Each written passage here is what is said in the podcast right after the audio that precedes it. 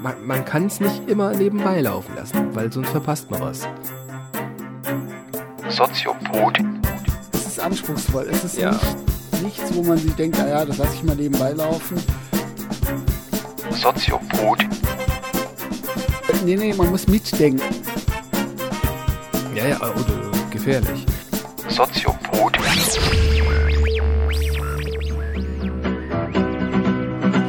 Fahr heim und fahrt mir meine Haar. Ich zieh mir Springerstiefel und mein Leopardenhose. Eine Ketten eins Mai, dass mir die Foschen hinterzieht. Und dann schauen wir mal, ob ich die Arbeit krieg. Ja, ja, ja, dann schauen wir mal, ob ich die Arbeit krieg. Herzlich willkommen zur elften Ausgabe des Soziopods, dem anstrengendsten Podcast Deutschland. Herzlich willkommen, Dr. Nils Köbel. Guten Abend, Herr Breidenbach. Guten Abend. Und ähm, bevor wir mit dem Thema einsteigen, noch mal kurz in eigener Sache. Also wir sind kritisiert worden von tacklemania.de. Die haben das Format Ohrenbluten und die fanden unseren Podcast zwar sehr, sehr, sehr, sehr gut, aber auch sehr, sehr, sehr, sehr anstrengend. was wir aber eigentlich auch nur bestätigen können. Ja, ist ja für uns auch so. Ja, eben. ja für uns und, auch und wir, war, wir waren auch immer sehr traurig, dass wir sozusagen uns auch immer die Themen raussuchen, wo wir jetzt tatsächlich eher ein bisschen ernst sein müssen. Und deswegen sind wir eigentlich ganz froh, dass wir uns für diese Woche ein oder für diese Ausgabe ein etwas leichteres Thema ausgewählt haben. Arbeit. Und wie immer fangen wir an mit einer Definition. Ähm, und wir nehmen sozusagen wieder einen großen Geist der Vergangenheit. Wir haben uns diesmal Max Weber ausgesucht. Warum Max Weber und was sagt er zur Arbeit? Also Max Weber ist einer der bekanntesten oder der eigentlich der bekannteste Soziologe des 20. Jahrhunderts. Und der hat sich ähm, in seinem Schaffen ganz intensiv mit dem Arbeitsbegriff auseinandergesetzt. Vor allem mit der Frage, welchen Stellenwert hat Arbeit im Kapitalismus? Also von Arbeit in moderner Prägung spricht man eigentlich seit dem Aufkommen des, der Arbeit als, äh, als Warenwert. Also dass man seine Arbeitskraft verkauft am Markt und dafür Geld bekommt. Und mit diesem Zusammenhang hat sich Max Weber ganz stark ähm, auseinandergesetzt und er hat sich immer, immer gefragt, wie kommt es eigentlich, dass wir in diesem System leben in der westlichen Welt, das so strukturiert ist, wie der Kapitalismus eben strukturiert ist, dass man Geld für Arbeitskraft bekommt. Und das war immer seine Frage. Also er hat sich historisch immer angeschaut, wie kam es dazu, dass, dass dieses System sich so entwickelt hat, wie es sich heute oder beziehungsweise wie es sich zu seiner Zeit darstellt. Und da gibt es ein ganz wichtiges Buch von Max Weber, das heißt die protestantische Ethik und der Geist des Kapitalismus. Ja. Das war so ein durchschlagendes Meisterwerk der Soziologie, auf die sich auch heute noch Leute berufen. Ja, ich habe gerade ein neues Buch gelesen. Da geht es jetzt auch wieder ganz stark um Weber, um seinen ähm, Kapitalismusbegriff. Wann hat Weber sozusagen agiert, dass man das mal irgendwie zeitlich einordnen kann? Anfang des 20. Jahrhunderts. Okay. Ja. Kannst ja gleich nochmal googeln, nicht, dass ich Quatsch erzähle. Aber ähm, die protestantische Ethik ist, glaube ich, erschienen Anfang des 20. Jahrhunderts. Wann ist sozusagen dieser Kapitalismus-Begriff das erste Mal tatsächlich aufgetaucht und ich nehme mal an, von Marx mitgeprägt? Oder Genau. wer hat, Ja. hat er auch diesen Begriff sozusagen erfunden oder eingeführt? Erfunden nicht, aber er war der, der zum ersten Mal eine ganz systematische Analyse dieses Begriffs eingeführt hat. Also ich glaube, der Kapitalismusbegriff gab es in England schon vorher bei Industriellen und bei Unternehmern und wurde dann von Marx und von Weber ganz stark äh, ins soziologische Feld geführt. Über Marx können wir vielleicht später nochmal reden. Das ist sozusagen die Gegenbewegung zu Weber. Also es gibt in der Sozialphilosophie so zwei große Arbeitsphilosophen. Das ist einmal Karl Marx und der andere ist eben Max Weber. Ich würde mit Weber anfangen und dann vielleicht können wir zu Marx noch ein paar Sachen sagen. Und dann am Ende nochmal zu Emil Durkheim. Das wäre der dritte. Das ist der französische Klassiker der Arbeitssoziologie. Können wir vielleicht auch noch was zu sagen. Ja. Aber Weber ist deshalb interessant, weil das eigentlich der Kapitalismusexperte ist, der auch heute noch relativ viel Gültigkeit hat. Jetzt im Gegensatz zu Marx, der ja schon sehr, sehr stark kritisiert worden ist. Also Weber ist immer noch eine Autorität ganz, ganz oben in der Soziologie. Hat es eher was damit zu tun, dass Weber sozusagen mehr beobachtet hat als gewertet hat, was ja, Ja. Marx eher Ja. in, in verstärkter Ausformung Genau. getan hat? Okay. Also Weber war, hat keine politische Agenda gehabt. Jetzt wie Marx, der ja wirklich was verändern wollte. Also das Credo von Marx war, ja, wir müssen die Welt verändern, nicht nur analysieren. Und äh, Weber war ein ganz strenger Wissenschaftler, der nichts verändern wollte, sondern wollte verstehen. war er selber, weil er viel in Richtung Calvinismus, also das ist ja quasi eine Ausformung vom Protestant, äh, Protestant, äh, Protestantismus. Protestant- Protestantismus. Mhm. Nicht so einfach das Wort. Protestantismus. Ja, tatsächlich. Ähm, war er ein sehr gläubiger Mensch? Das ist eine ganz komplizierte Frage. Also Max Weber hat damals äh, zusammengearbeitet mit Ernst Trölsch. Ernst Trölsch ist einer der bekanntesten Religionssoziologen wiederum. Und der war auch gleichzeitig Theologe. Und man hat schon immer wieder vermutet, dass es zwischen Trölsch und Marx, äh, zwischen Trölsch und Marx, zwischen Trölsch und Weber auch Austausch gegeben hat über religiöse Fragen. Also Weber hat sich auch mit religiösen Fragen sehr intensiv auseinandergesetzt. Ich würde jetzt nicht sagen, dass er stark religiös war. Also We- Weber sagt auch diesen berühmten Begriff ähm, der religiösen Musikalität. Und er sagt über sich selbst, er ist religiös nicht sehr musikalisch. Ja. Aber das, darüber gibt es auch viele Streitereien. Es gibt auch Leute, die sagen, dass, dass er dann doch wieder indirekt sehr religiös war, aber ich würde das erstmal nicht jetzt ähm, behaupten. Im Gegensatz zu Trölsch, der sich dann ganz explizit mit religiösen Fragen auseinandergesetzt hat, auch theologischen Fragen. Gut, bleiben wir mal bei Weber und seinem Genau. Arbeitsbegriff. Wie kann man das sozusagen in Kürze? Ja. Also Weber, äh, wenn er sich jetzt nicht religiös beschäftigt hat, so hat er doch die Auswirkungen von Religion ganz stark untersucht und hat gesagt, dass der Kapitalismus eigentlich eine Folge ist einer bestimmten religiösen Grundhaltung, die sich mit dem Protestantismus entwickelt hat. Also er hat gesagt, in der Reformation mit Martin Luther gab es ein neues Verständnis des Christentums. Die Katholiken ähm, dachten zur damaligen Zeit, ja, man kann sich das Seelenheil erarbeiten oder erkaufen. Ja, Stichwort Ablass. Also ich muss einen gewissen Betrag bezahlen und dann komme ich in den Himmel oder halt nicht in die Hölle. Und Martin Luther hat das ja sehr stark kritisiert und gesagt, also der Mensch kann eben gar nicht se- selbst ähm, bestimmen, ob er in den Himmel oder die Hölle kommt, vor allem nicht durch Geld. Also die Ablasskritik bei, bei äh, Luther war da ganz stark. Und das hat sozusagen eine neue religiöse Welt aufgesprengt, in der neu über das Christentum nachgedacht worden ist. Also diese ganze Protestantismus, Tradition, die von, äh, von der Reformation ausging, hat jetzt neue religiöse Strömungen hervorgebracht. Und eine ganz wichtige Strömung ist für Weber der Calvinismus. Hast du eben schon angesprochen. Mhm. Und der Calvinismus hat jetzt eine sehr skurrile religiöse Vorstellung. Die ist uns heute wahrscheinlich sehr fremd und auch sehr schwer einsichtig. Aber damals gab es eine ganz breite Strömung, die geglaubt hat, dass das stimmt. Und die haben gesagt, dass Gott die Menschen von Anbeginn der Zeit auserwählt hat, für die, die in den Himmel kommen und für die Auserwählten, die von Gott sozusagen gesegnet sind und die Menschen, die von Gott eben nicht gesegnet sind und die sozusagen in Verdammnis leben. Ja, man nennt es dann, Weber nennt es auch dann Prädestinationslehre. Also es gibt von Anfang an auserwählte Menschen und nicht auserwählte Menschen. Das klingt, klingt ja so ein bisschen wie, ich glaube, das ist tatsächlich auch in den Niederlanden sehr. Genau, da ist ja auch der Protestantismus Äh, ganz jetzt kommt stark. wieder eine sehr gewagte Genau. These meinerseits. Die, die Niederländer waren ja ein großes Seefahrervolk. Mhm. Das klingt ja fast so, als ob sie das so ein Stück weit vom Hinduismus mitgenommen haben. So gewisse Meme. Kann schon sein, wer weiß. Also, Also, weil es klingt Das- ja sehr nach Karma und sehr nach Kastenwesen Ja. zum Teil. Ja. also wer weiß, das weiß ich Mhm. jetzt nicht. Vielleicht gibt es ja da Überschneidungen. Also, Das kann schon sein. Also Grundkonzept war aber erstmal die Sache, ich kann mein Schicksal gar nicht erstmal beeinflussen. Ja? Also ich kann kein Geld dafür bezahlen, dass ich nicht in die Hölle komme. Sondern es gibt Gnade und diese Gnade kommt von Gott und die kann der Mensch gar nicht beeinflussen. Und deshalb gibt es eben so zwei, zwei Arten von Menschen. Es gibt die Auserwählten und die Nicht-Auserwählten. Und das, das kann man auch nicht beeinflussen. Und das perfide an dieser, an dieser Lehre ist jetzt, dass der Calvinismus gesagt hat, man sieht, äh, wer auserwählt ist, schon im Hier und Jetzt. Nämlich die Auserwählten sind auch die, die schon hier erfolgreich sind. Also die, die Reichtum haben, die angesehen sind, die Erfolg haben, sind die Auserwählten. Das heißt, der Erfolg ist ein Zeichen des Auserwähltseins. Und die Verlierer der Gesellschaft, die sind eben nicht auserwählt und man kann es daran erkennen. Und diese Lehre hat jetzt nach Weber eine unglaubliche Dynamik entfaltet, weil ja jeder auserwählt sein will. Ja, es gibt ja niemanden, der sagt, na gut, ich werde halt Penner, weil ich bin halt nicht auserwählt.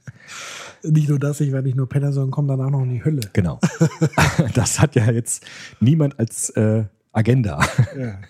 sondern jeder, wirklich jeder hat jetzt nun versucht, anderen zu beweisen, durch weltlichen Reichtum und durch das Ansammeln von Gütern, der Gesellschaft zu beweisen, dass er zu den Auserwählten gehört. Und das hat dazu geführt, dass Menschen eine bestimmte Produktionsweise entwickelt haben, die dann später Kapitalismus genannt worden ist. Das heißt, möglichst viel Profit, möglichst viel Reichtum ansammeln, möglichst sparsam leben, möglichst wenig konsumieren, möglichst bescheiden leben und deshalb möglichst viel ansammeln an Gütern, ansammeln an Kapital, würde man das heute nennen. Und Weber hat gesagt, diese Dynamik, diese religiöse Dynamik hat dazu geführt, dass der Kapitalismus entstanden ist, im Sinne von Wachstumsideologie. Also immer mehr mit immer weniger Aufwand, immer mehr Reichtum für einzelne Menschen. Aber das hört sich ja schon so ein bisschen auch ein bisschen nach Beschiss an. Also, Ja. weil einerseits steckt ja so ein Determinismus dahinter, also das Unausweichliche. Also ich kann eigentlich nichts tun, um außer entweder ich bin's oder ich bin's nicht. Ja. Das heißt also, dass eigentlich dieser, dieser Akt des Ansammelns, dieses Aktive, ja eigentlich ein Beschiss wäre. Also das wäre sozusagen, das käme dann entweder von Gott, aber ich, es ist ja nichts, was ich sozusagen persönlich forcieren könnte. Genau. Das ist, das klingt heute wirklich sehr skurril. Also ich glaube, Ja. dass es heute auch niemanden mehr gibt, der das glaubt, ja. Damals haben, Naja, aber es ist ja schon wahrscheinlich in der Gesellschaft sehr tief verwurzelt. Ist tief es ist ja verwurzelt. dieses, äh, ich, ich zeig, was ich habe und Ja. zeig, was ich bin. ja, Also genau. Bist du was, unser- hast du was. Das ist unser das ist genau. Podcast-Thema Identität, Ja. Werbung, das ist ja das, was Genau. heute so funktioniert. Also Genau. ich kaufe Dinge, um zu zeigen, wer ich bin, um, um was auszudrücken und Genau. einem, einem Lebensstil, einem Stand äh, zugeordnet zu werden. Genau. Also dieses hast du was, bist du was, ist genau dieses Motto. Mhm. Und Weber hat analysiert, dass damals die Menschen die Ideologie hatten, du musst halt rauskriegen, ob du auserwählt bist oder nicht.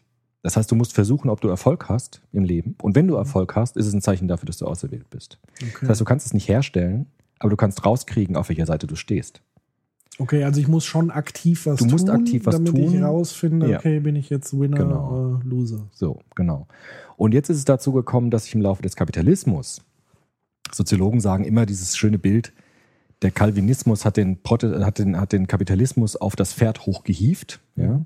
Und dann hat das ganze Ding eine Eigendynamik bekommen. Das heißt, die religiöse Grundlage des Kapitalismus hat sich dann losgelöst, es wurde säkularisiert, aber die Dynamik des Kapitalismus ist weitergeritten sozusagen. Bis heute. Ja? Nämlich die Grundforderung des Wachstums und die Grundforderung des ähm, Profitmachens. Und das hat dazu geführt, dass, dieses, dass dieser Siegeszug des Kapitalismus eigentlich um den, um den ganzen Erdball äh, gelaufen ist. Das wäre so die Theorie von Weber in ganz kurzen Zügen.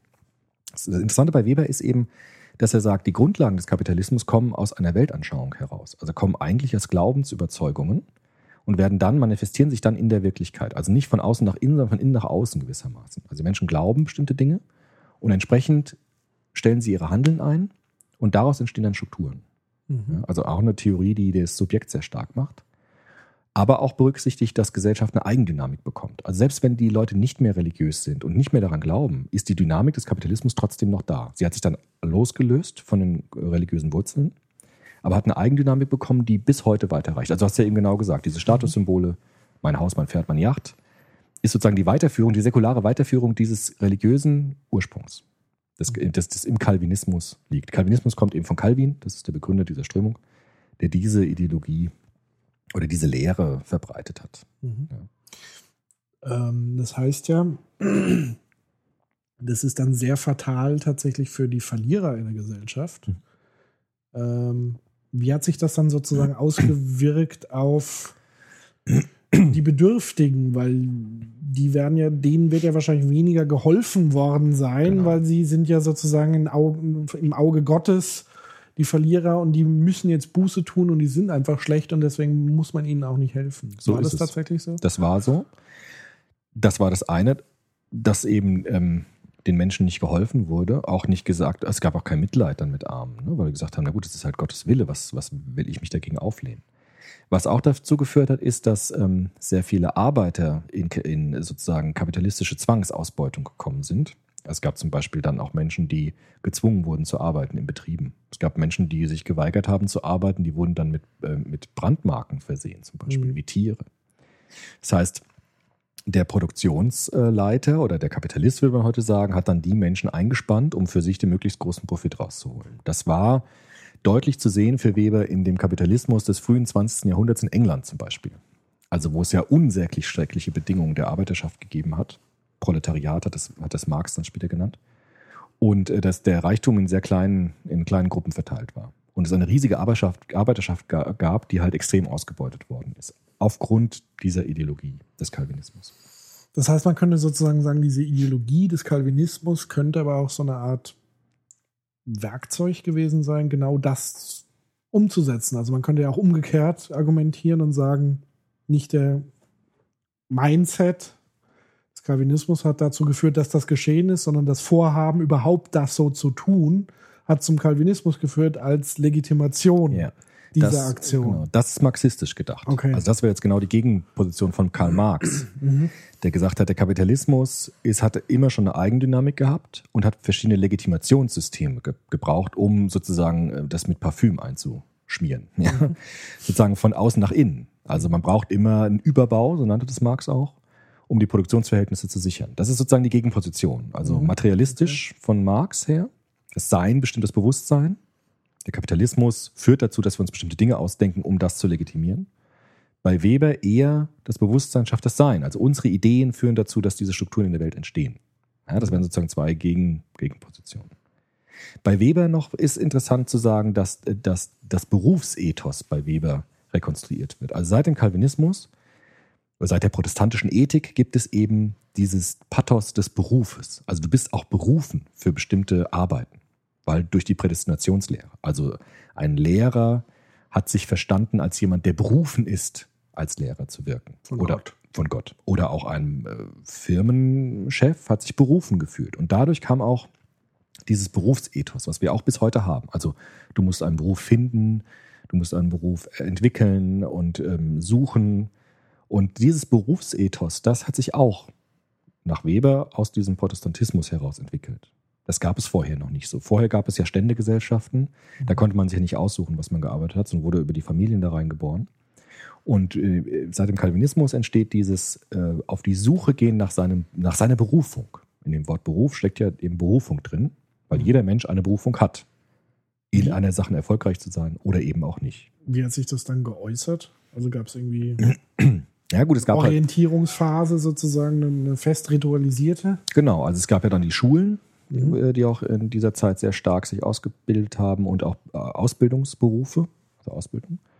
Und es haben sich, ähm, es hat sich das gebildet, was wir heute dann mh, nennen würden, so Berufsgruppen zum Beispiel. Ja? Also bestimmte Kartelle haben sich herausgebildet, die sich gegenseitig auch gestützt haben. Oder auch irgendwie bei der Handwerk, beim Handwerksbetrieben, Innungen Innungen und solche Dinge. Die haben sich dann herausgebildet, weil die Menschen sich gegenseitig auch gefunden haben, weil sie glaubten, sie hatten die gleiche Berufung. Sie waren dann irgendwie spirituell verwandt miteinander. Und das haben wir heute ja in Kleinen auch noch. Also es gibt es ja heute auch noch, dass Ärzte sich irgendwie verbunden fühlen. Ja, Das heißt zum Beispiel, diese Freimaurerbewegung ist Ja. sozusagen aus diesem Gedanken heraus. Also ja schon. zum, die Verbindung aus Beruf und spirituelle Ja, Einstellung. ja, genau. Also das wurde gekoppelt im Protestantismus und das hat eben zu diesem System geführt, dass jeder seinen Beruf finden muss und jeder so erfolgreich in seinem Beruf sein muss, wie es geht. Ja. Und das hat Weber eben in diesem Buch ähm, rekonstruiert. Mhm. Ähm, das hat ja dann nicht nur Nachteile.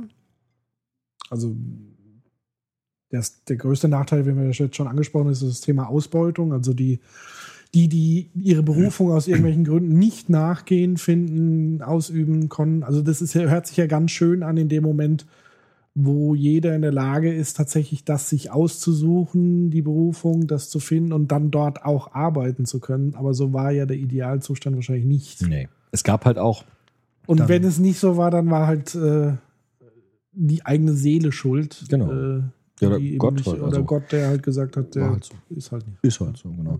Es gab natürlich auch dann Hospizbewegungen, also auch dann ähm, Schwestern, Krankenschwestern, die gesagt haben, es ist meine Berufung, anderen zu helfen und daran will ich auch besonders gut sein. Das hat dann wieder auch Menschen geholfen. Aber im Prinzip war es schon dieses, du kannst halt eigentlich gar nichts ändern daran. Es ist halt so. Und du musst halt rauskriegen, auf welche Seite du stehst.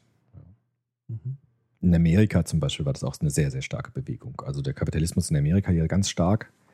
Man kann fast sagen, dieser, dieser fast schon extreme Liberalismusgedanke in Amerika. Jeder ist seines Glückes Schmied zum Beispiel. Vom Tellerwäscher zum Millionär. Das sind alles so Begriffe, die aus diesen, ursprünglich aus diesen religiösen Bewegungen heraus entstehen. Okay.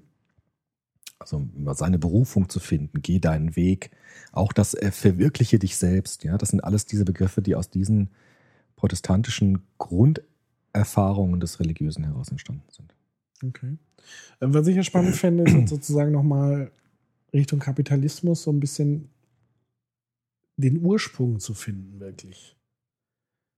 Also, wie war das in der Antike? Da gab es Sklaverei. Auch da gab es sozusagen das gleiche Prinzip der Ausbeutung zu einem eigenen Profit. Ja. Gibt es irgendwie einen Zeitpunkt in der menschlichen Geschichte, wo man Mhm. festmachen kann, dass dieser Kapitalismus sozusagen die Welt betreten hat? Oder ja. war er schon immer ein Teil des Menschen? Nee, das, also das würde, würde man nicht sagen. Vielleicht können wir uns jetzt doch mal kurz dafür Marx angucken, weil der Ja. hat versucht, das zu beantworten, also historisch äh, Ja. sehr stark zu, zu analysieren. Also Marx ist der Begründer des sogenannten historischen Materialismus. Marx hat ja, wie gesagt, andersrum argumentiert. Er hat gesagt, diese ganzen Quatschereien mit Religion und so, alles Blödsinn. Es gibt ein Grundprinzip der Geschichte und das ist der Kampf. Also die Geschichte des Menschen ist, der, ist die Geschichte des Klassenkampfes, sagt Marx. Es geht immer darum, dass Menschen was haben und Menschen was nicht haben und die miteinander kämpfen. Das ist die Geschichte. Das ist der Motor der Geschichte. Und alles andere kommt danach. Also alles andere sind dann Ausschmückungen, alles andere ist dann Überbau. Und jetzt hat Marx sich unter dieser Prämisse die Geschichte angeschaut und hat gesagt, na gut, es gab verschiedene Stadien der Geschichte. Es gab die Sklavenhaltergesellschaft, das wäre die Antike. Da war es ja so, dass die Sklaven Teil des Eigentums waren. Das heißt, die hatten nur ganz bestimmte Rechte. Also die Meistens wurden als Menschen ja gar nicht betrachtet, Genau. sondern als Objekte. wie Tiere. Ja? Ja. Ich habe einen Esel, ich habe eine Scheune, ein Haus und ich habe halt zwei Sklaven. Und äh, da hat es auch so funktioniert, dass die Sklaven ja gar keine Ansprüche stellen konnten, sondern war halt ein Teil, man würde heute sagen, Teil des Produktionsbetriebs. Lag das vielleicht an auch an der Bildung letztendlich, also dass man über diese Kultur, Sprache etc. gar nichts wusste. Also dass man sozusagen in, ich weiß ja nicht, woher die Sklaven sozusagen kamen, Mhm. dass das jetzt völlig fremde Menschen mit fremde, fremde Sprache, Hautfarbe, wie auch immer. Mhm. Also er ist mir als Mensch nicht nahe, weil ich nichts über ihn weiß und nicht Ja, eintauchen kann. Ja, also Marx würde sagen, es lag daran, dass es immer schon Menschen gab, die irgendwie stärker waren als andere und andere unterdrückt haben. Ja. Also Sklaven, also es war geschichtlich kontingent, also zufällig so entstanden, dass es bestimmte Menschen gab, die über mehr Ressourcen verfügt haben und deshalb andere ausbeuten konnten, die sich nicht wehren konnten eigentlich. Ja. Es gab ja auch Sklavenaufstände in Rom zum Beispiel und so, das gab es dann ja auch. Aber über die weite Teile der Antike war das System ja sehr stabil. Die Sklaven haben sich auch gar nicht so sehr dagegen gewehrt, ja, weil es so selbstverständlich war, dass die Welt so ausschaut.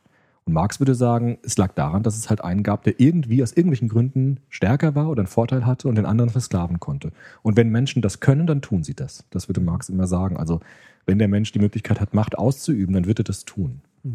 Und genauso war es in der Sklavenhaltergesellschaft dann gewesen. Da gab es dann die äh, Bürger in Athen, die Bürger, die auch wählen konnten. Da gab es ja auch Demokratie unter den Bürgern. Und es gab diese riesige Klasse der Sklaven, die gar keine Rechte hatten, die auch von der Demokratie ausgeschlossen worden sind. Mhm.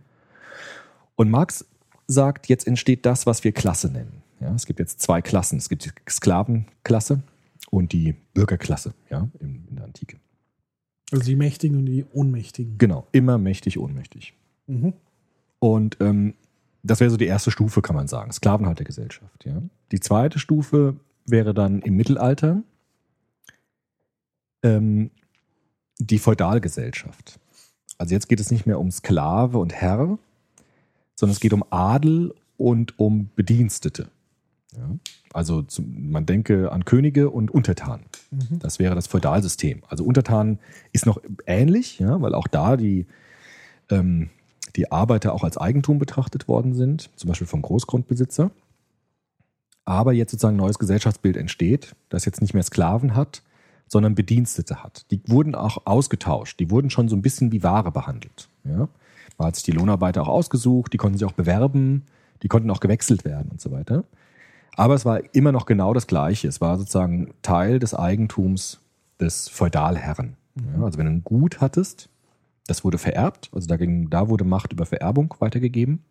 Ja, über, über, eigentlich könnte man sagen, über Abstammung.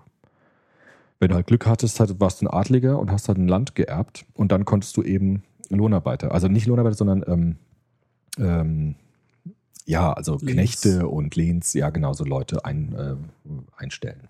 Genau. Die dann aber auch so waren wie dein Eigentum. Ja. So, und jetzt, das wäre die zweite Stufe, also Feudalgesellschaft. Und jetzt sagt Marx, passiert was Interessantes, nämlich jetzt kommt es zur dritten Stufe, nämlich dem Kapitalismus.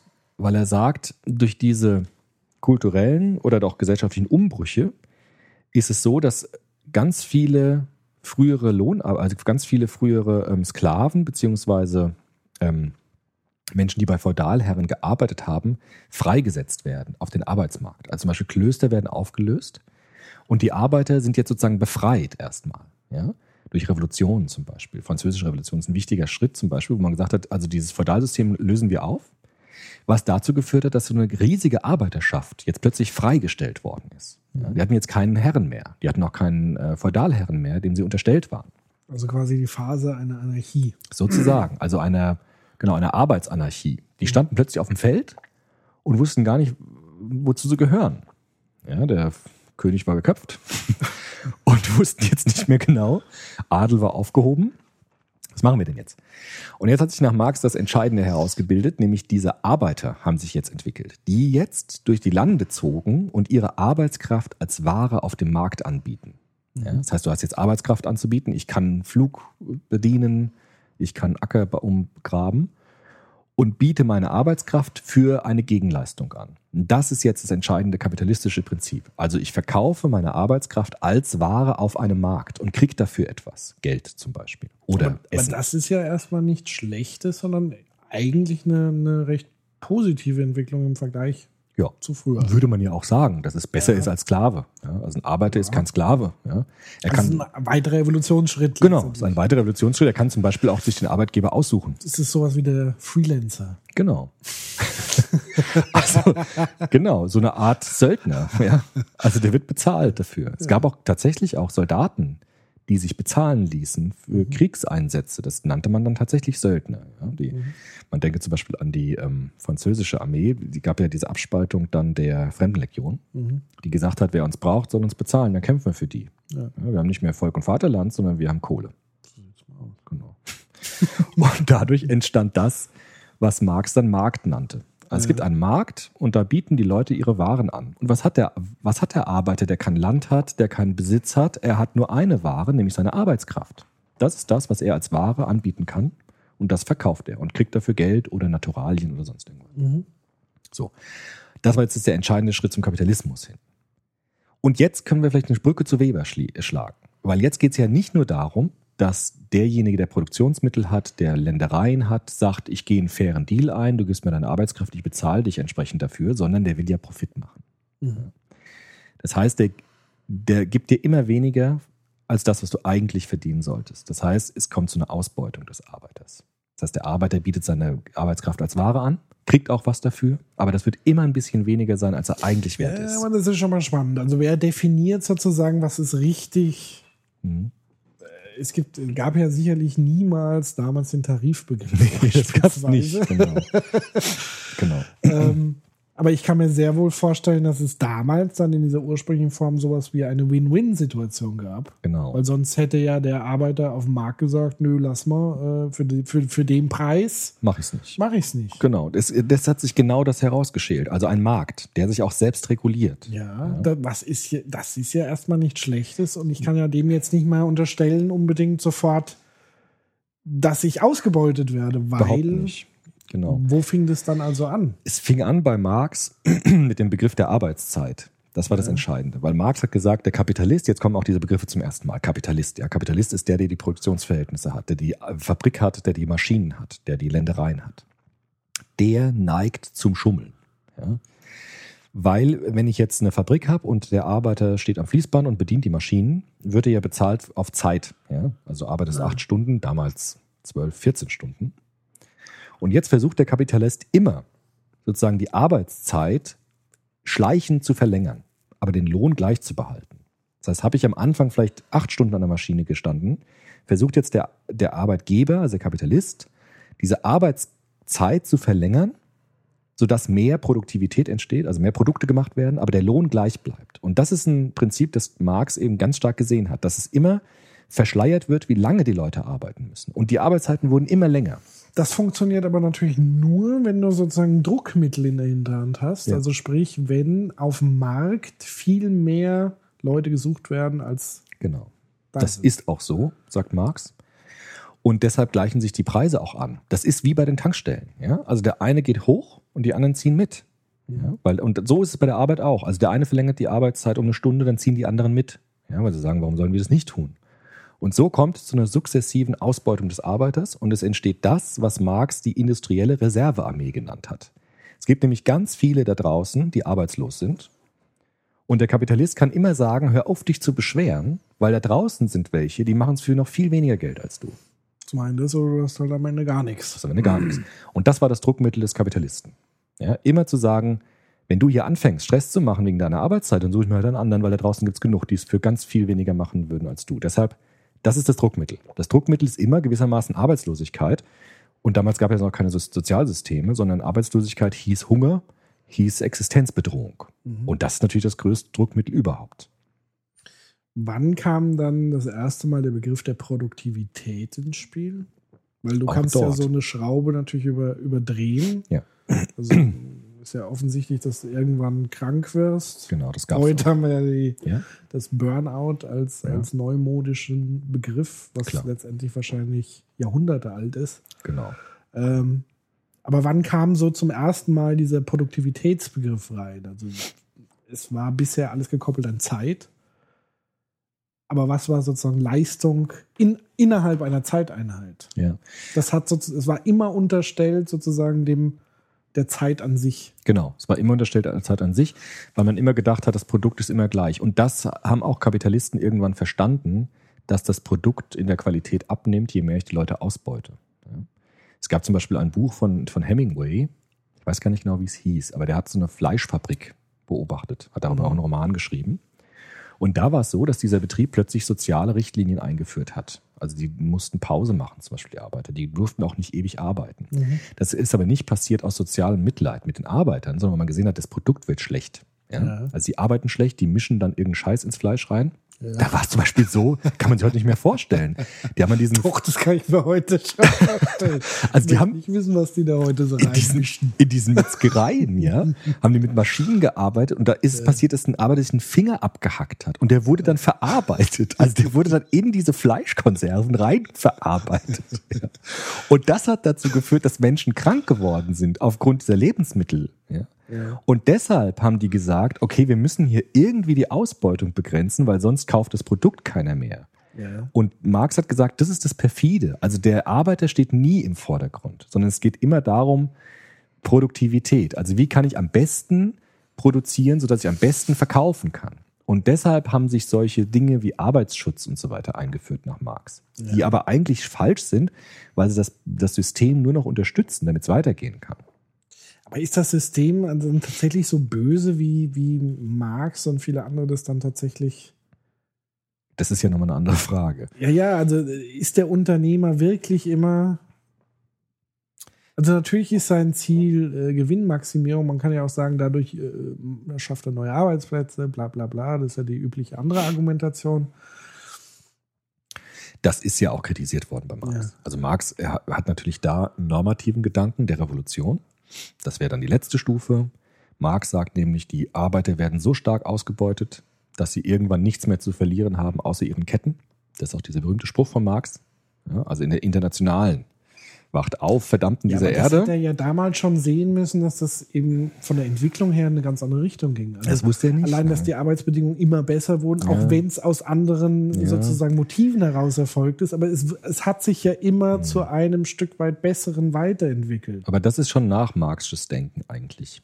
Also Marx hat das auch gesehen, dass es diese Fortschritte an manchen Bereichen gibt. Nur Marx hat halt gelebt in Zeiten der Industrialisierung in England dann vor allem. Und in England, im industriellen London, waren die Arbeitsbedingungen so unglaublich katastrophal, wo Kinder arbeiten Ja. mussten, wo Menschen gestorben sind, auch in dem Ruß, ja, in diesen Fabriken. Da gab es überhaupt keine Gesundheitsschutz. Die sind da, ich habe eine Glasbläserei mal gesehen, die sind da kaputt gegangen mit 30 Jahren. Die haben da fünf Jahre gearbeitet, dann sind die gestorben an dem Ruß und so. Und Marx hat gesagt, diese Verbesserungen reichen nicht aus, um wirklich was zu verbessern. Und Marx hat gedacht, das wird alles trotzdem, trotz diesen kleinen Verbesserungen, so schlimm, dass irgendwann es eine Revolution geben muss. Also irgendwann wird diese Masse dieser Arbeiter sagen, wir machen da nicht mehr mit. Und was passiert dann? Dann passiert Folgendes, dann gibt es die Revolution des Proletariats. Also die Proletarier sind eben die Arbeiter, die stürmen die Fabriken. Ent, äh, Ähnlich wie die Bastille. Genau, ja, genau. Also Ja. eine kapitalistische Revolution. Keine bürgerliche, sondern kapitalistische Ja. Revolution. Die stürmen die Fabriken, enteignen die Kapitalisten. die Kapitalisten. Ja, wenn es sein muss. Ja, ich, klar. ich mache Also, jetzt nur immer, ich ziehe Parallelen zur französischen Revolution. Ja, klar. deswegen- Also Marx hat auch gesagt, klar, greift zu den Waffen. Ja, Ja. also bewaffnet euch, stürmt die Fabriken und eignet euch die Produktionsverhältnisse an und enteignet die Kapitalisten. Ja, das war die Idee von Marx und baut eine Diktatur des Proletariats auf. Das heißt, die Arbeitnehmer, also die Arbeiter, sind dann die Chefs und können dann neu produzieren. Unter welchen Bedingungen? Unter, ja. Und Entschuldigung, äh, dass ich Marx in, an der Stelle nicht auslachen muss. naja, aber das war die Idee, dass dann die Proletarier es ganz anders machen. Nämlich Ja, sozialistisch. Also nicht mehr auf Ausbeutung, nicht mehr auf Mehrwert, sondern auf dieser Win-Win-Situation. Also die Idee war, dann weil machen wir sie es. sozusagen die schlechten Genau, Erfahrungen weil noch im niemand haben. sowas nochmal haben will. Also äh, Marx hat gesagt, sowas kann niemand nochmal wollen. Er hat es ja gesehen. Zum Beispiel, äh, Marx hat Kinder verloren. Ja? Seine Frau Jenny hat ganz viele Kinder gehabt, die sind verhungert. Also Marx hat seine Kinder verhungern sehen und hat gesagt, der hat dieses System so abgrundtief gehasst, dass er gesagt Ja. hat, das kann niemand wollen. Kann ich natürlich absolut nachvollziehen. Äh, ist, ist ja klar. Also darüber will ich mich jetzt auch ehrlich gesagt gar nicht lustig machen. Mhm. Und ich sehe ja auch heute bedenkenswerte ähm, Auswirkungen des Kapitalismus, des Mhm. neuzeitlichen. Also wir hatten jetzt, glaube ich, gestern, vorgestern den Fall dieses griechischen Selbstmörders, Ja. des Rentners, der sich aus, aus Schulden irgendwie öffentlich Mhm. äh, äh, Selbstmord begangen hat in Griechenland Mhm. und dem kapitalistischen System sozusagen ja auch die Schuld seines Todes zugeschrieben. Könnte man jetzt auch diskutieren, ist das tatsächlich so oder wie auch immer. Mhm. Ähm, aber es gibt offensichtlich ein Leid unter diesem System. Mhm. Dennoch ist es natürlich sehr blauäugig, tatsächlich dann in dem Moment zu meinen, wenn die anderen gewaltsam Mhm. an der Macht sind, also Mittel der Gewalt anwenden, dass sie dann nicht in Versuchung geraten, es ebenso zu tun. Ich glaube, eine, eine wunderbare Geschichte, dieses Nicht-Treffende darstellt, ist, glaube ich, Orwells Farm der Tiere. Mhm. Mhm. Was wirklich passieren würde, wenn Marx Mhm. recht hätte, oder? Mhm.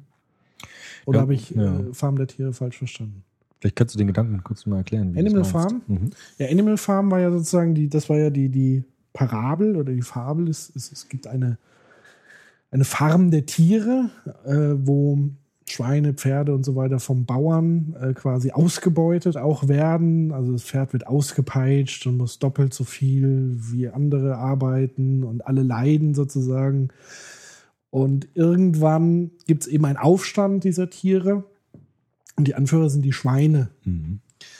Und äh, am Anfang stellen sie eben Regeln auf. Alles, was auf zwei Beinen geht, ist ein Feind. Alles, was auf vier Beinen geht oder Flügel hat, ist ein Freund. Mhm. Kein Tier soll Kleider tragen. Kein Tier soll in einem Bett schlafen. Kein Tier soll Alkohol trinken. Kein Tier soll ein anderes Tier töten. Und siebtens, was eben dann ganz wichtig ist, alle Tiere sind gleich. Mhm. Und irgendwann kippt das Ganze und die Schweine sozusagen geraten in eine Verführung, jetzt die anderen Tiere auszubeuten, um sich selber an den Futtertrögen zu laben. Und dann endet man plötzlich diese Regel und dann gibt es nur noch ein einziges Gebot, das da lautet, alle Tiere sind gleich, aber manche sind gleicher. Mhm.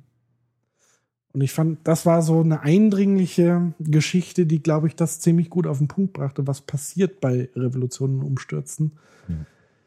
Weil natürlich kann man einerseits argumentieren, ja, ich möchte nicht den Zukünftigen das antun, was ich erfahren habe, aber man kann auch sagen, jetzt möchte ich mal dran sein, Ja, klar. sozusagen, das, davon zu Ich meine, profitieren. man kann ja, wenn man so will, das wurde ja auch gemacht, diese sozialistischen Systeme, dem real existierenden Sozialismus, also in der UdSSR und in der DDR, waren ja gerade nicht diese sozialistischen Länder, die Marx sich vorgestellt hat, sondern es ist ja genau das passiert, was du gesagt hast. Nämlich es gab eine Diktatur des Proletariats, aber dabei blieb es. Also es waren Diktaturen, die dann wieder Unterdrückungsmechanismen aufgebaut haben, die auch sehr, sehr schlimm waren. Ja. Genau, ja, also ich lese gerade, ähm, die Schweine äh, sollten sozusagen die Bolschewisten äh, Mhm. symbolisieren. Ja. Zuerst ein Rätesystem, später dann stalinistische Diktatur. Mhm. Und es gibt tatsächlich einen alten weißen Eber, der soll wohl Karl Marx. darstellen. ja. also da empfehle ich, glaube ich, jedem, das nochmal zu lesen. Oder es gibt auch einen hervorragenden Zeichentrickfilm dazu. Mhm. Stimmt, gibt's auch. Genau, also Marx hat sich da, glaube ich, kann man wirklich historisch sagen, geirrt. Ja? Also weil er, vielleicht war es naiv, vielleicht war es halt, ich kann es mir wirklich aus seiner Biografie so erklären, weil er so, so, ver, so verzweifelt war an diesem System, dass er wirklich gedacht hat, das kann niemand nochmal wollen und wenn es eine Revolution gibt für die Welt, muss sie besser werden, weil schlimmer kann es gar nicht sein. Also ich glaube, das war so der Gedanke von Marx, weil wie gesagt, diese Armut war so groß und der Hunger war so groß damals, dass er gesagt hat, wenn die eine Revolution machen, schlechter kann es nicht werden. Mhm. Aber wir haben ja gesehen, geschichtlich, der Sozialismus ist auch untergegangen, weil er eben nicht die, nicht die Versprechen erfüllt hat, die Marx gesehen hat. Ja, oder eben die Schwächen der Menschen und die große Versuchung der Macht, die er einfach nicht beachtet hat. Also Mhm. zu meinen, dass die Geknechteten kein Bedürfnis haben, später andere zu knechten. Nichtsdestotrotz sollte man natürlich jetzt nicht den Fehler machen, Marx jetzt komplett als lächerlich äh, Nee, abzutun, sondern nicht. ich glaube, er war ein, ein sehr analytischer Beobachter Ja. des Ganzen und, und da steckt natürlich ganz viel Wahrheitsgehalt. Was können wir denn von Marx mitnehmen? Also ich habe immer wieder Bestätigungen gesehen des Mehrwertmodells bei Marx. Also es geht immer um Profit im Kapitalismus, es geht Mhm. immer um Wachstum. Ja, also die Ideologie des Wachstums, das wir immer noch haben, also immer muss alles größer werden, immer muss immer mehr Profit entstehen. Die ist unseren Gesellschaften heute eingeschrieben wie je eh und je den kapitalistischen System. Also der Meinhard Miegel ist auch ein Soziologe, sehr, sehr guter Soziologe, der sagt, das ist auch eine Ideologie dieses Wachstums. Also wir tun so, als gäbe es unbegrenztes Wachstum. Und jeder weiß natürlich, dass es nicht unbegrenzt sein kann. Aber der Kapitalismus hat diese Ideologie des Wachstums. Es wird nur gehen, wenn es immer weiter wächst. Und das hat Marx ganz, ganz klar gesehen. Ich glaube, da ist der, der tatsächlich der doofe Punkt an der Stelle ein eindimensionales Wachstum. Also in Form von Quantität. Aber wenn wir jetzt beispielsweise an ein qualitativ, qualitatives Wachstum, also nehmen wir unser Lieblingsthema Bildung, das ist ein Wachstum auf anderer Ebene, eine Reifung, ein Wein, ja, also den kann ich in Massen abfüllen, aber ich kann ihn auch sehr lange reifen lassen, ihn hegen und pflegen. Ich kann Kobe-Rind züchten und trotzdem eine Wertschöpfung hinkriegen, die dem ähnlich ist wie eine Massentierhaltung. Also da steckt, glaube ich, so, so der Kern drin, wie wir vielleicht in, in Zukunft damit umgehen können, indem wir Wachstum anders begreifen, als es Marx und Co. und viele andere heute noch tun, nämlich nur in allein quasi Ausspucken von Mengen zu billigen Preisen, also diese Schnäppchenmentalität, sondern uns vielleicht eher darauf konzentrieren, was für einen Wert hat mir X oder Y eigentlich und Ja. was bin ich bereit dafür letztendlich zu zahlen. Das wäre ja auch so eine Utopie, wie Markt sich entwickelt, also wie auch Kapitalismus sich entwickelt. Ich meine, wir haben ja heute auch, es gibt ja auch liberalistische Denker, die gesagt haben, der Kapitalismus hat sich ja auch anders entwickelt, als Marx das dachte. Also hast du ja schon gesagt, also es gab ja viel mehr Sozialreformen. Es gab ja auch dann Tarifverträge und Schutzbestimmungen und so weiter. Und die Arbeiter wurden dann später auch nicht mehr so stark ausgebeutet wie in der industriellen Zeit. Also der Kapitalismus hat sich tatsächlich anders entwickelt, als Marx das dachte. Es kam jetzt doch nicht zu der globalen Revolution, sondern der Kapitalismus hat sich relativ stabil und flexibel gezeigt. Also er konnte auch Reformen zulassen. Es gab dann Gewerkschaften und die haben Tarifverträge ausgehandelt, unter denen alle einigermaßen gut leben konnten. Und auch das hat Marx unterschätzt, also dass der Kapitalismus nicht, also flexibler ist, als er dachte, sich anpassen kann und nicht, nicht äh, zwangsläufig untergeht.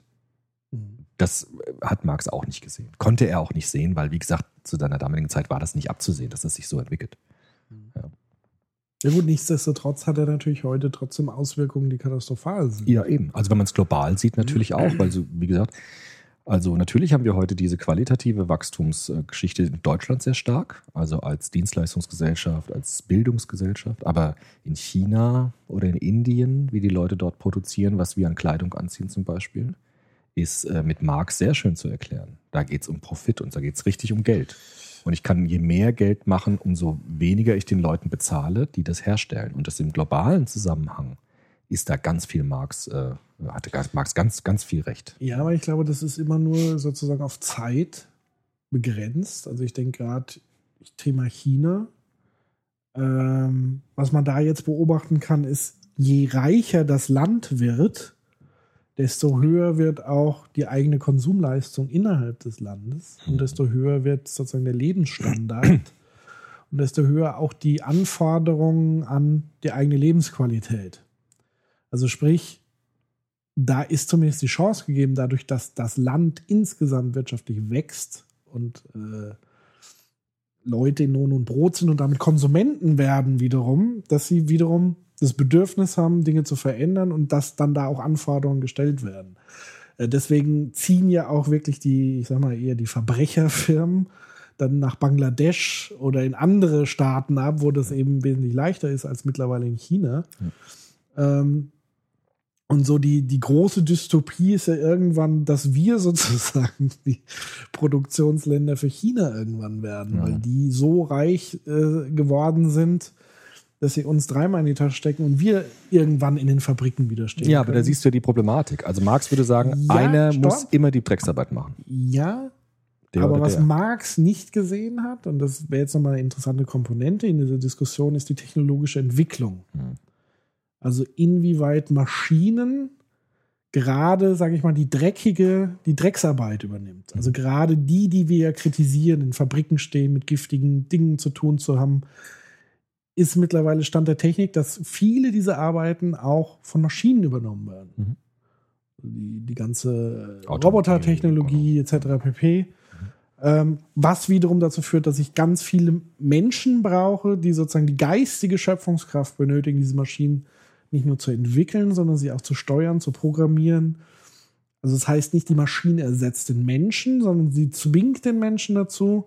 Und deswegen gibt es ja hier auch einen Fachkräftemangel, gerade im Bereich der IT. Und ich finde es jammerschade, dass Deutschland da extrem wenig für tut im Moment.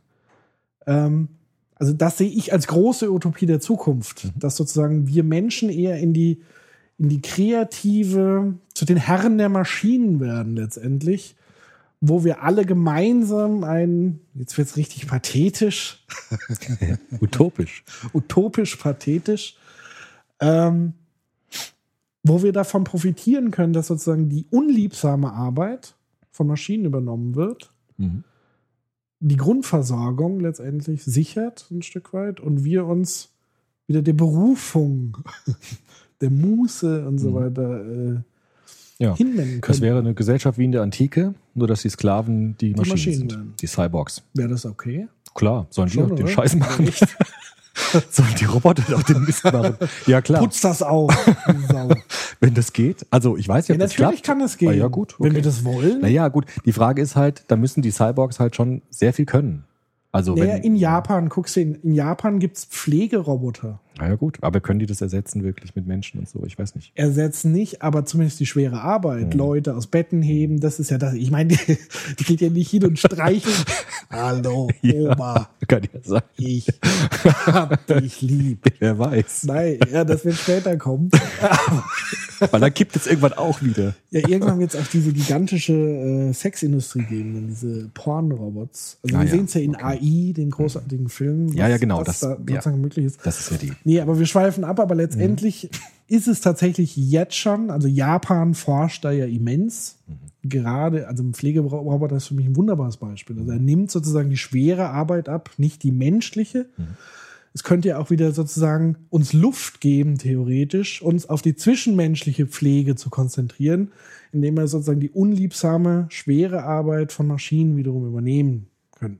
Wir dürfen eben nur nicht den Fehler machen, sozusagen, wir müssen uns, glaube ich, verabschieden von diesem Zeitgedanken, habe ich immer so das Gefühl. Hm. Also auch von diesem Überstunden, von diesem. Ja, das ist menschlich, ja klar. Also Maschinen sparen uns unheimlich viel Zeit eigentlich, aber wir füllen diese Zeit trotzdem doppelt und dreifach wieder mit Arbeit nach. Hm. Das kann sein, dass sich so entwickelt. Also das konnte Marx wahrscheinlich auch nicht wissen, dass die Technologie sich in diese Weise entwickelt. Ja. Das kann sein, wer weiß, vielleicht kommt es ja irgendwann so. Also das wäre sozusagen dieser Arbeitsbegriff äh, bei Marx, bei Weber jetzt. Also ich wollte ja erstmal das nur erzählen, Ja. um den Arbeitsbegriff klar zu kriegen. Ähm, ja, die Fra letzte Frage, um das aufzunehmen. Wir haben ja im Grunde schon die Lösung angeboten jetzt für die Zukunft. Also die Cyborgs machen den Dreck und wir machen Podcasts. So sieht's aus. Die Frage ist dann, das würde natürlich beinhalten sowas, das zielt wahrscheinlich auch auf sowas wie, ähm, wie Grundgehalt dann für jeden. Ja, aber da vielleicht können wir das später nochmal Ja. diskutieren, weil ich wollte nur einen Theoretiker einführen, den Dürkheim vielleicht ganz kurz, weil der geht auch in eine ähnliche Richtung wie du jetzt, ja, mit diesen Maschinen und Industrie und so. Der sagt nämlich, moderne Gesellschaften sind arbeitsteilig. Ja, also früher hat ein Tischler einen Tisch gemacht, hat die Holzplatte ausgesägt, die Beine und angeschraubt und so weiter. Dürkheim sagt, durch den Merkantilismus, das ist der Fachbegriff dafür, wird die Arbeit in verschiedene Gänge aufgeteilt. Also einer macht die Beine, einer macht den Tisch, einer kloppt zusammen und dadurch entsteht viel, viel mehr Produktivität. Dadurch entstehen zum Beispiel auch Fließbandarbeiten und so weiter. Führt dazu, dass die Gesellschaft pluraler wird, also spezialisierter. Es gibt immer mehr Spezialberufe. Der eine kann dann nur noch eine ganz kleine, ganz spezielle Sache. Tischler sterben quasi aus, ist ja heute auch so. Ja? Also wer geht noch zum Tischler und sagt, ich hätte gern einen Tisch? Ja? Nur die, die es leisten können. Nur die, die es leisten können. Geht zum Und Schreiner die- gehen und sagen, ich hätte Ja, gern einen und die Tisch. Schreiner, die aber auch wirklich Spaß sozusagen an der Arbeit haben. Also es gibt nichts mehr standardisiertes, was du beim Schreiner kaufen willst. nee. Also wenn, dann Das hast du ein individuelles Bedürfnis. Ja, natürlich. Aber das klar. können nur die haben, die es leisten können. Also ein Freund von mir wollte das, Natürlich, der wollte sich selbstständig machen als Schreiner, hat es halt nicht geschafft, weil es gibt nur ganz wenige, die bereit sind, dann auch das Geld dafür zu bezahlen. Richtig. Und nicht bei Ikea sich einen Tisch kaufen, der dann. Absolut. Ja, klar. Aber die Breite wird abgedeckt durch, durch Fabriken. Genau. Ja, genau. Und das hat Dürkheim eben auch schon gesehen. Auch in der ähnlichen Zeit, auch im Übergang vom 19. zum 20. Jahrhundert ist diese Theorie entstanden. Und Dürkheim hat auch ähm, gesagt, jetzt wird die, wird die äh, Gesellschaft auch ähm, freier dadurch, ja, aber auch gleichzeitig wieder abhängiger voneinander. Weil der eine braucht ja auch den anderen jetzt viel stärker, um, damit am Ende das Produkt rauskommt. Ja. Und er hat dann auch gesagt, also die Maschinen äh, für, führen auch dazu zu einer Spezialisierung der Arbeit. Ja, also ich kann nicht mehr alles machen, sondern ich muss mich spezialisieren auf ein ganz konkretes ähm, inhaltliches Element. Deshalb werden auch die Ausbildungsberufe immer spezieller. Mhm. Also es gibt keine Gesellen mehr und Meister, sondern es gibt Ausbildungsberufe, die ganz speziell eine Tätigkeit lernen, weil die ganz, ganz viel auch an Wissen erfordert. Durch, auch durch die Maschinen und durch diese Arbeitsteilung. Das jetzt dazu zu diesem Maschinending. Also das Ja. gab's ja auch schon. Ja, deswegen, also meine, meine Vision an der Stelle ist tatsächlich, vielleicht auch, weil ich so viel Wein jetzt schon getrunken habe, äh, aber meine Vision in der Richtung ist tatsächlich, dass die Menschheit sich eher in Richtung Programmierer, Konzeptionen entwickeln. Mhm. Also sprich, das, was Dürkheim da beschreibt, ist sozusagen erstmal ein Zwischenschritt. Ja, also ich mache zum Teil noch sehr stupide Arbeit und nicht mehr das im Ganzen. Und das wird irgendwann komplett auch abgelöst werden, sondern ich entwerfe sozusagen nur in meiner Umgebung, Oberfläche. Vielleicht baue ich tatsächlich auch mit der Hand einen Prototypen, lass das Ding scannen und habe dann eine komplette Maschine, die mir das komplett nachbaut, ausdruckt. Es gibt 3D-Drucker. Weißt du, hast du vielleicht schon von gehört? Mhm. Nicht? Nee, 3D-Drucker. Es gibt 3D-Drucker. Wie drucken die? Also die drucken dann 3D-Bilder oder Nee, Modelle? O- Objekte. Objekte drucken. Also die können, glaube ich, so mittlerweile, ich würde mal sagen, so Feuerzeuggröße, können die alle Objekte, die du sozusagen vor in 3D-Programm entwickelst. Welche also? Tür Plastik ist das. Dann. ja, die, die, die, die, die äh, Die schichten das dann Schichten das sozusagen, äh, dieses Objekt. Und du, du kannst damit halt Dinge bauen. Also du könntest hier sowas nachbauen. ja. Aber das ist dann kein Drucker mehr, kann man sagen. Das ist schon eine richtige. Ähm, Ja, man nennt es halt 3D-Drucker, weil es sozusagen dem sehr nahe kommt. Ich habe Mhm. sozusagen ein Programm, eine Replikator, ist Datei, eine Art Replikator Replikator, genau. Also ich muss sozusagen was programmieren Mhm. oder zeichnen oder tun und er druckt mir das oder er fertigt, mir das dann letztendlich an. aber Und gibt's das ist die Zukunft. Aber muss es nicht immer irgendjemanden geben, der auch diese Maschinen dann baut? und Ja, natürlich. Also irgendeiner, Die wird's auch geben. Aber irgendeiner muss doch unten trotzdem noch die Drecksarbeit machen, oder? Also Nee, ganz ich hinten mir- an der Kette. Mm, Wer baut die nicht. Maschinen, die dann die Maschinen bauen und so? Also muss es nicht doch irgendwie einen geben, der dann am Ende. Wer baut die Maschinen, die die Maschinen bauen? Das ist eine gute Frage. Wer baut denn heute die Maschinen? Also Ist das wirklich Drecksarbeit, ein Maschinenbauer? keine Ahnung. Nee, wahrscheinlich glaube nicht. Wahrscheinlich nicht. Ich Ich glaube, die, die Massenfertigung ist ja. Du hast ja immer Einzelteile. Also du hast ja immer erst einen Bauplan wahrscheinlich und einer, der einen Prototyp baut. Mhm.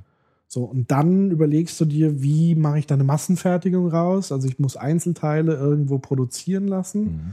Die werden wieder von irgendwelchen Maschinen. Ich meine, klar, wo fängt es an, wo hört es auf? Aber ich glaube, dass so sozusagen diese Drecksarbeit, die wir jetzt noch aus England, Mhm. dass jemand irgendwie im- Bergwerk schuften muss oder das wird es, glaube ich, Ist ja heute auch nicht mehr sein. so. Ist ja heute nicht, schon nicht mehr Naja, so. zumindest nicht bei uns, Nicht in Europa, in, ja, in klar. Afrika mit Ja, klar, Sicherheit da schon. schon, ja, genau, auf äh, jeden Fall. ja. Ja, ja, klar. Ja, kann sein, dass es so kommt. ja wäre ja Hoffentlich schön erleben wir noch ein bisschen was davon. Ja, wäre eigentlich ganz schön. ne? Irgendwie. Also Techno, technophobe Menschen werden da wahrscheinlich mit Schrecken entgegenblicken, aber ich finde es eigentlich eine ganz ähm, sinnvolle Lösung, um, um dieses Problem so ein Stück weit anzugehen. Aber was machen wir dazwischen? Ja, Was ist eigentlich vor allen Dingen, also äh, es gab einen Tipp von, von einem treuen Fan und Hörer, den Kilian Martin, der hat den Zenit Mhm. Noch empfohlen. Ich bin leider nicht mehr dazu gekommen, mir das richtig durchzulegen. Kannst du irgendwie noch kurz dazu was sagen? Das ist, glaube ich, Ja. der moderne Begriff von Arbeit. Der versucht jetzt den Weber zu kritisieren in diesem Berufsethos. Ja? Also Weber sagt ja, es gibt einen Beruf, aber meine Berufung, eine Tätigkeit. Und Sennett ist einer von denen, es gibt viele, die das kritisieren, aber Sennett ist einer von denen, die sagt, wir müssen uns von diesem Berufsethos eigentlich entfernen, dass wir eine Tätigkeit speziell können, sondern wir müssen viel flexibler werden. Also wir haben jetzt dann nicht nur einen Beruf, den wir auf Teufel komm raus machen können und nichts mehr anderes machen können, sondern wir müssen als Mensch viel flexibler sein. Also viel mehr auf uns Arbeitsbedingungen einstellen können, viel mehr umswitchen können, viel mehr auch Transferleistungen zu machen, dass ein Computerprogrammierer auch was programmieren kann im anderen Bereich und so weiter, sodass wir nicht mehr einen konkreten Beruf haben für eine Tätigkeit, sondern in den Tätigkeitsfeldern sozusagen eher arbeiten und flexibler sind in unseren Tätigkeiten. Aber da beschreibt er doch eher fast die, eher die geistigen Tätigkeitsfelder. Ja. Also ich kann mir jetzt nicht vorstellen, ich muss gleichzeitig einen Tisch schreibern können. Das nicht, nee. Okay. Aber das, was im Grunde jetzt du ja auch machst in diesem Webdesign oder so, ja, dass man sagt, man ist flexibel im Sinne von, ich arbeite von zu Hause aus am Rechner und kann mein Wissen ganz kreativ einsetzen, um bestimmte Produkte zu produzieren, die auch sehr unterschiedlich sein können, je nach Auftrag zum Beispiel. Dann brauche ich jetzt nicht mehr einen, der nur das eine kann, sondern der kreativ sein kann, der flexibel sein kann und auf Aufträge reagiert. Und dass auch die Betriebe sich dann verändern. Also nicht mehr so hierarchisch sind, es gibt einen Chef und es gibt die Arbeiter und dazwischen noch so einen Mittelstand, sondern dass es eher so Teams gibt dann. Ja. Also kreative Teams, so Thinktanks und so weiter. Das wären so schon so Formen von dem Aufbrechen klassischer Hierarchie in Betrieben. Dass es eher so Teams gibt, die neue Gedanken entwickeln, die kreativ sein können und so weiter. Das ist das, was Sennett auch ähm, im Sinn hatte mit seinem Aufbrechen dieser klassischen Arbeitsweisen. Das wird es ja auch heute auch zu sehen, dass es das zum Teil gibt. Also ich würde mal sagen, das, was wir sozusagen im Moment in der IT vorfinden, läuft eher in diese Richtung. Ich habe dir vor kurzem erzählt von dem Pekka Hiemann Buch, Ja. die Hackerethik, Ja. Äh, der sich auch auf Max Weber sozusagen bezieht. Äh, und zwar geht er gegen die protestantische Arbeitsethik und gibt jetzt die, Eth- die Arbeitsethik von Hackern so ein bisschen wieder, die eben so drei große Aspekte haben. Einmal oder drei große Motivationen haben. Nämlich einmal das Überleben, also Sicherung des eigenen Lebensunterhalts, der eigenen Gesundheit, Abwendung materieller Lot. Das wäre so auch das Thema Grundeinkommen, was man vielleicht noch mal kurz Genau. anreißen könnte.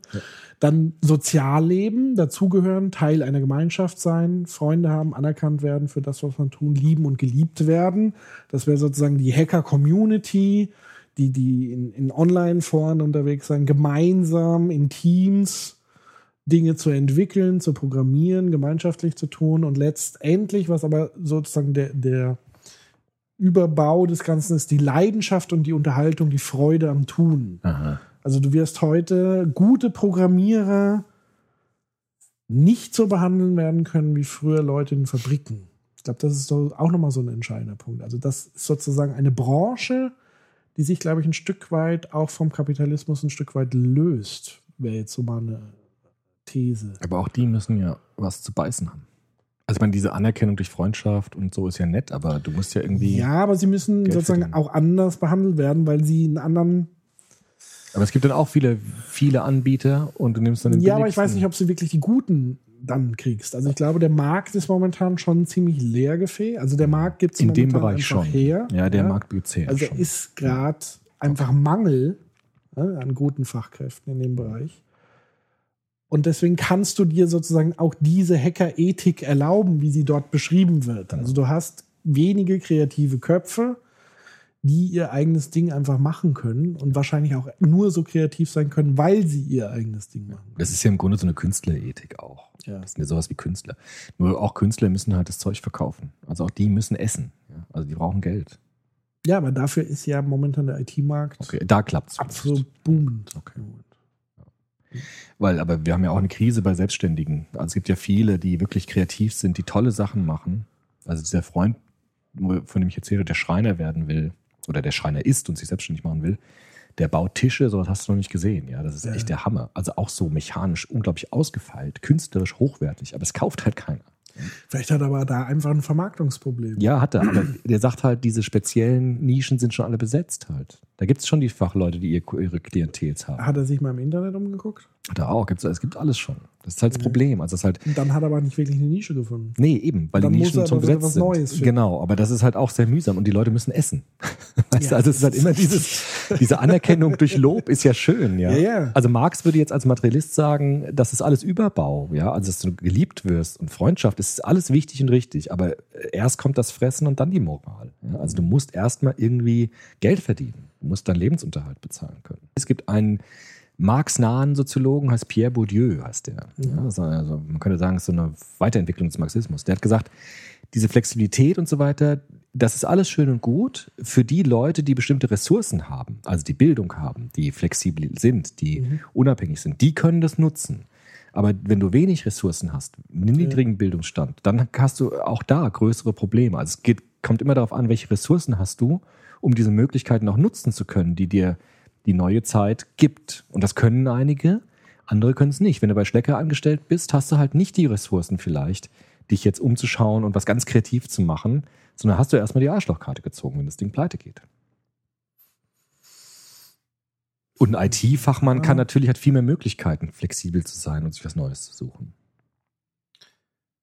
Ja und nein.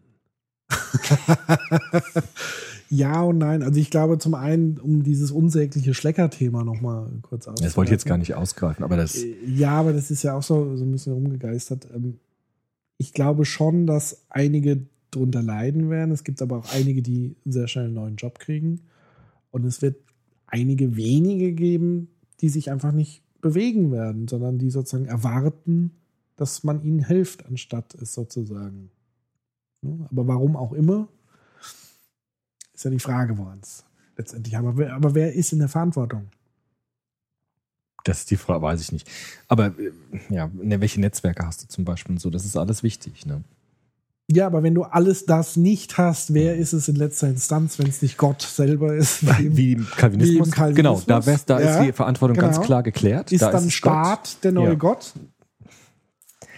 Ja, das würden Neoliberalisten jetzt so sagen. Die würden Ja, sagen. brauchst du auf nicht sein. Naja, das ist jetzt ich erstmal bin kein die. Neoliberalist. Nein, aber weil wir jetzt ja diese, diese Typen so aufmachen. Ja. Also Neoliberalisten würden sagen, äh, niemand ist verantwortlich, sondern nur du als Individuum. Du musst gucken, dass du einen Arsch aufkriegst, du musst flexibel sein. Soziale Sozialdemokraten würden sagen, der Staat ist im letzten in der Verantwortung, auch die Menschen nicht hängen zu lassen, die keine Ressourcen Ja, vor haben. allem der Staat ist ja sozusagen die Gemeinschaft der Menschen. Ja. Das darf man halt nicht vergessen. Ich glaube, warum dieser Begriff so mimetisch immer so verbrannt ist, ist, dass der Staat sozusagen irgendwie so eine abstrakte Figur geworden ist. Ja, Na gut, aber die Institutionen, also die staatlichen Institutionen. ja aber letztendlich ist es ja immer die Gemeinschaft aller, eine so Solidargemeinschaft letztendlich. Ja, die man, Frage- man ja. tut ja immer so, sich selber aus dem Staat rauszunehmen. Also ich habe mit dem Staat nichts zu tun. Entweder ist der Staat böse oder er hilft mir und aber ich selber bin sozusagen nicht Teil dessen. Ja, klar. Hab keine Verantwortung und, und wie auch immer. Klar. Nee, aber äh, die Frage wäre ja dann, wie, in welcher Gesellschaft wollen wir leben? Also wollen wir in einer Gesellschaft leben, in der auch derjenige aufgefangen wird, der aus welchen Gründen auch immer diese Flexibilität nicht hat? Oder wollen wir halt in einer Gesellschaft leben, in der derjenige, der das nicht kann, verloren ist? Und da war bis jetzt das Sozialmarktmodell, also die äh, soziale Marktwirtschaft, immer die, die gesagt hat, am Ende gibt es den Staat, der auch für die da ist, die nicht die Ressourcen haben, um sich selbst aus der Scheiße zu ziehen und die kriegen auch dann Unterstützung, Arbeitslosengeld, Sozialhilfe und so weiter. Meinst du, es hat viel mit diesem Stammtisch Blabla zu tun, was auch manche Boulevardzeitungen sozusagen verbreiten, dass soziales Engagement oder Verantwortung dazu führt, dass man selber sich einschränken muss? Also sprich, es wird ja immer so dieses Fass aufgemacht, äh, immer dieses Beispiel Florida Rolf. Also es gibt sozusagen Bedürftige, die uns ausnutzen, uns das Geld aus der Tasche ziehen. Wird das viel zu oft medial so aufgekocht, dass man sagen kann, eigentlich verhindert das sozusagen auch dieses Prinzip der Solidargemeinschaft? Das wäre auch dieses Neoliberale. Also zu sagen, wir müssen die Eigenverantwortung Gott, stärken. Ich muss ja mal gestehen, ich habe mal so einen Wahlcheck gemacht. Ja. Was würdest du wählen? Wahlometer. Bei dir ist aber nicht FDP raus. Einmal, einmal kam bei mir FDP raus. Du bist raus. Ja, die FDP wann? Das war schon vor zehn Dezember, Jahren. Januar. Das war- das ist schon ewig her. Aber ähm, ich, bin, ich bin ja nicht gegen den Liberalismus, überhaupt nicht. Jetzt habe ich vergessen, was ich sagen wollte. Ja, das hatten wir jetzt auch. Nee, weil du jetzt angefangen hast, wir sind alle irgendwie neoliberal in der Hinsicht. Aber ähm, genau, also die Frage ist doch Es wäre ja schön, wenn wir alle liebe, also wenn wir alle die Freiheit hätten. Also darum eben, geht's genau, ja. also es geht um die alle zu Lebenswirklichkeit. befähigen, Genau. Ja. die gleichen Chancen und Grundlagen zu Genau. haben, so zu agieren. Aber so ist halt die Welt erstmal nicht. Also wenn du die alleinerziehende Mutter hast mit einem kleinen Kind zu Hause, hast du natürlich viel weniger Flexibilität als bei unser eins oder bei mir, der keine Familie hat und überall hingehen kann und so. Genau. Und da ähm, sagt das sozialliberale Modell, da muss der Staat auch reagieren und unterschei unterscheiden können. Also dass die natürlich mehr Unterstützung braucht, die allein- alleinerziehende Vater, Mutter, als jetzt jemand, der sehr ungebunden ist. Und das, der Neoliberalismus neigt dazu, alles platt zu machen, alle gleich zu behandeln und damit Lebenswirklichkeiten nicht zu sehen. ja, er blendet halt die jetzigen Gegebenheiten aus, die Genau. diese Nachteile letztendlich Eben. sind. Also diese krassen Neoliber, also die eher unter der Liberalität sich verstecken Ja, eben. Das sind und ja dann, die alten kapitalistischen genau. Dinge anwenden. Die sagen, jeder ist äh, selbstverantwortlich, wenn du etc. Pech hast. Das ist im Grunde wieder Genau, Kapit ist Calvinismus. Genau, Genau. nur halt ohne Religion. Ja. Calvinismus ohne Religion ist dieser Neoliberalismus. Ja. ist genau das Gleiche. Gut, dann sind wir aber doch sofort beim Thema Das ist Grundeig- übrigens interessant, Was? dass das niemand sagt, dass niemand Was? den Neoliberalismus mit Weber anschaut und sagt, das ist wie der Calvinismus. Das ist eigentlich ein Ja, extrem ja cooler. Gedanke, weil das ja, Ja. genau das Gleiche ist, nur ohne Und Religion. allein deshalb, Nils, haben wir den Grimme-Preis verdient. Darauf trinke ich ein. Trinken wir doch erstmal. Genau. Weil das hat eigentlich noch niemand gesagt. Also niemand so. Ja, zumindest nicht in einem Podcast. Das ist genau das Gleiche, nur ohne religiösen Urbau. So, aber dann sind wir trotzdem beim Grundeinkommen. Ja, genau, Kann das Grundeinkommen, Ja. also jetzt erstmal gar nicht darüber gesprochen, finanzierbar, bla bla bla bla, die üblichen Abwehrmechanismen eines äh, sich aufbegehrenden Systems, genannt Kapitalismus, nicht finanzierbar, Mhm. Nicht realistisch, blauäugig, aber mal angenommen im Gedankenexperiment würde das Grundeinkommen ein Stück weit zu einer allgemeinen breiten Liberalisierung beitragen. Ja, also ich bin davon überzeugt. Ich glaube, das Grundeinkommen ist, ist das Zukunftsmodell, das ich präferieren würde, ehrlich gesagt. Also, wenn wir das ernst nehmen, was du gesagt hast, die Cyborgs machen die Drecksarbeit. Ich sage es jetzt mal so, dass die Maschinen machen so die Drecksarbeit, dann kann es ja gar nicht anders sein, dass der Mehrwert, der dadurch entsteht, aufgeteilt wird auf die Menschen, die auch nicht direkt dafür arbeiten. Und das wäre ja so ein Modell vom Grundeinkommen. Also jeder kriegt sozusagen einen gleichen Anteil an grundlegendem Einkommen, das aus, dem, aus der Produktivität der Maschinen oder was auch immer ähm, geschöpft wird. Und das ist, denke ich, äh, eine ziemlich positive Zukunftsutopie. Und dann kann jeder dazu verdienen, was er will, durch äh, selbstgewählte Arbeit. Und da sind wir wieder beim Thema Psychologie, weil ja dann sozusagen neben dem Totschlagargument ist es nicht finanzierbar. Das zweite Totschlagargument kommt, dann liegen alle nur noch faul in der Ecke. Das ist absurd, ich finde es total absurd. Würdest du aufhören zu arbeiten mit dem? Ja, eben ich auch nicht. Ich kenne niemanden. Deswegen haben wir da, glaube ich, auch noch über Webers Begriff gesprochen. Ähm, letztendlich abseits vom, von der materiellen Anhäufung eher hin zur Identität. Was bedeutet Arbeit eigentlich für die eigene Identität? Also wenn man dich fragt, wer bist du, wirst du eher sagen, ich bin äh, Dozent, also ich Dozent bin an Dozent der- und ich genau. genau. Das ist mein Beruf. Also Ja. ich würde sagen, es ist mein Beruf. Würde vielleicht nicht pathetisch sagen, es ist meine Berufung. Ja? Sagen es ist mein Beruf. Und ähm, den würde ich auch machen, wenn ich weniger Geld dafür bekommen würde. Also das ist, glaube ich, ein ganz wichtiger Punkt, dass Arbeit in Zukunft stärker auf diese Verwirklichungsebene transportiert wird und nicht nur Profit ist. Also ich arbeite nicht nur fürs Geld, sondern ich arbeite, um mich zu verwirklichen, um das zu machen, was ich kann, auch rauszukriegen, was ich kann.